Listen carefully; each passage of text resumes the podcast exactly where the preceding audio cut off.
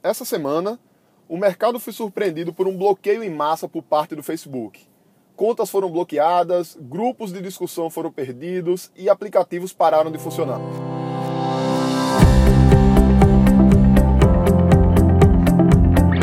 Diga aí, amigo, aqui é Felipe Pereira e seja muito bem-vindo ao episódio 110 do Digcast. No episódio de hoje, nós vamos falar sobre o Facebook, que é uma ferramenta bastante utilizada por vários negócios físicos e digitais. O Facebook ele tem vários papéis dentro da estratégia de marketing das empresas. Você pode, por exemplo, utilizá-lo como uma fonte de tráfego, ou seja, uma fonte de gerar visitantes para o seu site, em que você pega pessoas que ainda não conhecem sua marca, que ainda não conhecem sua empresa e direciona elas para o seu site para que elas possam conhecê-lo e de lá elas possam adquirir um produto seu, caso elas já estejam prontas, ou de repente se cadastrar para baixar um material gratuito como um e-book, caso elas ainda não estejam prontas para comprar e você precise captar essas leads para construir relacionamento e confiança. Além disso, você também pode usar aplicativos dentro do Facebook, como aplicativos de notificações, em que você manda uma mensagem lá no globinho do usuário, que você pode colocar uma mensagem lá em que ele clica e é direcionado para o seu site. Você pode usar grupos de discussão em que você pode gerar uma comunidade em torno da sua marca, de um produto ou de uma causa, em que as pessoas estão interagindo dentro de um grupo, trocando informações, trocando conhecimentos, ou de repente você pode criar um grupo exclusivo de clientes seus ou de alunos seus, caso você trabalhe com treinamentos online. E o Facebook hoje, ele é a rede social mais popular do Brasil e, obviamente, que atrai muitas empresas, muitos profissionais, muitos empreendedores digitais para utilizá-la como uma plataforma de negócios. E aí o Facebook ele tem como uma das prioridades dele proteger a experiência do usuário. Se nós olharmos um tempo atrás, o Orkut, por exemplo, era uma rede que tinha muita força no Brasil, porém depois de um tempo ela perdeu força e ela acabou morrendo e foi substituída pelo Facebook do ponto de vista dos usuários. E basicamente ela perdeu força. Um dos fatores foi por conta da experiência do usuário que não era muito positiva. Então o Facebook se preocupa muito com isso e uma das coisas que ele tem são regras para você poder anunciar da plataforma. Você não pode fazer promessas mirabolantes, não pode fazer promessas que não podem ser cumpridas. Você não pode fazer um anúncio direcionando a pessoa para uma página que tenha um vídeo em autoplay, um vídeo de vendas oferecendo um produto em autoplay que não passa informações. Enfim, existem várias regras que o Facebook criou para tornar a experiência do usuário na plataforma a mais interessante possível e evitar que sejam feitos abusos por parte dos anunciantes. O problema é que muitos usuários anunciantes, eles fazem um mau uso da plataforma e eles procuram formas de driblar o Facebook. Então existem, por exemplo, umas pequenas ferramentas que permitem que alguém que está mal intencionado ou que queira fazer esses anúncios que o Facebook não libera, permite que essa pessoa faça um anúncio. Se o usuário clica nesse anúncio, ele vai para uma página de vendas agressiva. E se for alguém do próprio Facebook clicando, vai para uma página que está dentro das regras. Então são programas que bulam a fiscalização, a verificação do Facebook com o objetivo de gerar anúncios que estão fora das regras, que trazem uma experiência para o usuário que não é tão positiva assim.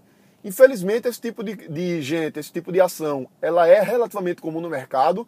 O Facebook bloqueia várias contas de anunciantes, pessoas criam outras contas, inclusive compram contas de outras pessoas para anunciar. E isso acaba gerando um problema para o próprio Facebook, porque são pessoas que estão infringido as regras dele. Por outro lado, nós também temos muita gente reclamando do Facebook pelo bloqueio de contas sem muito critério. Então, eu, por exemplo, já tive conta bloqueada no Facebook, não conseguiram me explicar o que foi que eu fiz de errado, eu pedi informação e eles disseram simplesmente que aquela decisão ela tinha sido tomada de fato, que era daquele jeito mesmo, que era irreversível, que eu não tinha o que fazer. Então, isso, inclusive, é um argumento que as pessoas do mercado que driblam as regras do Facebook, eles utilizam para se justificar. Não vou entrar aqui no mérito dessa discussão.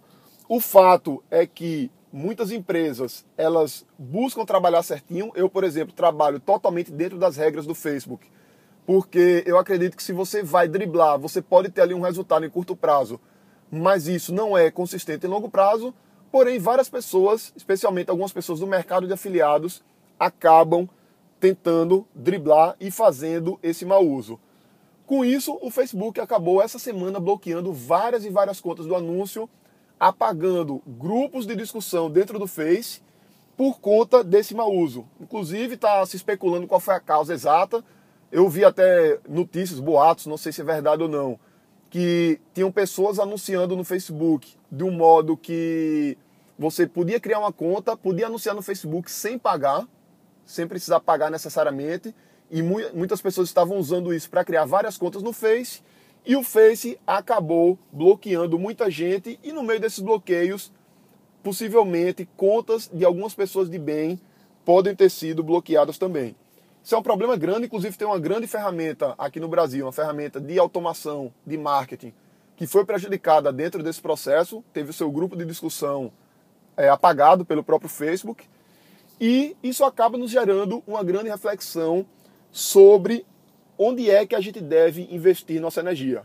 Obviamente que o Facebook hoje é uma ótima plataforma, dá para trazer muitos clientes, trazer muitos resultados, porém é importante a gente não colocar todos os ovos na mesma cesta.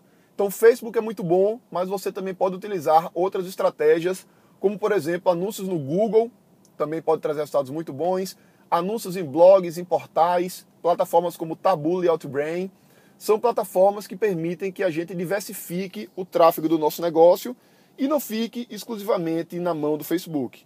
Outra coisa importante também, outra lição, é a gente procurar sempre seguir as regras. A minha visão que eu tenho disso é muito clara. Eu procuro agir de forma totalmente ética e íntegra dentro das plataformas. E se uma plataforma tem uma política com a qual eu não concordo, ao invés de eu tentar driblar e quebrar a política da plataforma, eu simplesmente deixo de usar aquela plataforma e procuro usar uma outra que seja mais interessante. Outra lição também importante é a gente ter domínio sobre os nossos ativos. Quando você tem um site ou um blog, esse site, esse blog é seu.